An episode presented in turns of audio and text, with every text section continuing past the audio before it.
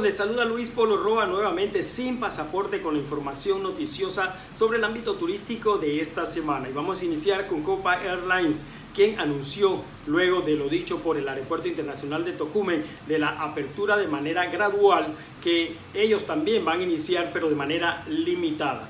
En ese sentido anunciaron que van a tener vuelos los días 14 y 15, 21 y 22, 28 y 29 de agosto a y desde Nueva York, Miami, México, Costa Rica, La Habana, en Cuba, República Dominicana, Ecuador y Brasil. Si usted desea obtener más información sobre estos vuelos, solamente debe entrar a www.copaair.com.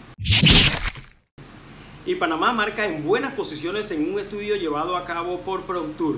En ese estudio indica dos grandes fortalezas del país, su naturaleza y su gran ciudad. Sin embargo, Panamá tiene competidores como Costa Rica, México, República Dominicana y Puerto Rico. Una noticia no tan buena, pero definitivamente que se atribuye a la situación de la pandemia por el COVID-19 y es que el tráfico por el Aeropuerto Internacional de Tocumen ha disminuido este año en comparación al año anterior.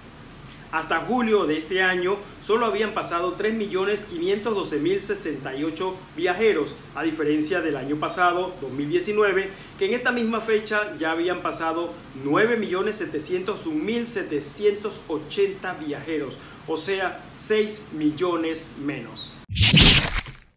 Y ahora es una felicitación para todos los productores de café Geisha de el distrito de Boquete, todos los panameños, esos que recibieron el premio de The Best of Panama 2020 en su edición vigésimo cuarta. Buena esa, señoras y señores, y a seguir trabajando por Panamá.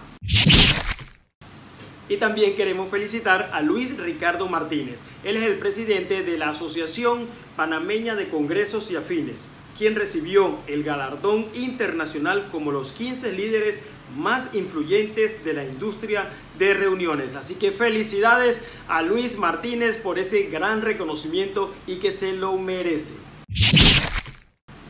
Quienes están celebrando su primer aniversario de haber obtenido su personería jurídica son comunicadores panameños de turismo, COPTUR, la asociación de comunicadores y periodistas que se dedica a trabajar las informaciones y noticias del ámbito turístico. Y en ese sentido tuvieron un webinar con el doctor Rafael Cantanedo, experto en idioma y lenguaje castellano y español. Y muchos fueron los periodistas que aprovecharon esta oportunidad para asistir a este webinar y refrescar su información o el manejo de su información periodística, sobre todo en el ámbito turístico y cómo se debe manejar en el tema del COVID-19 y la actualidad. Felicidades a todos los miembros de COPTUR por su primer aniversario como una institución gremial debidamente reconocida.